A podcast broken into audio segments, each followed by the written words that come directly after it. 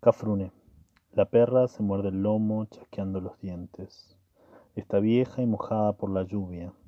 Siento el rebencazo de tu lengua, la de tus hermanas, arreando sílabas negras como las golondrinas en la voz de Cafrune.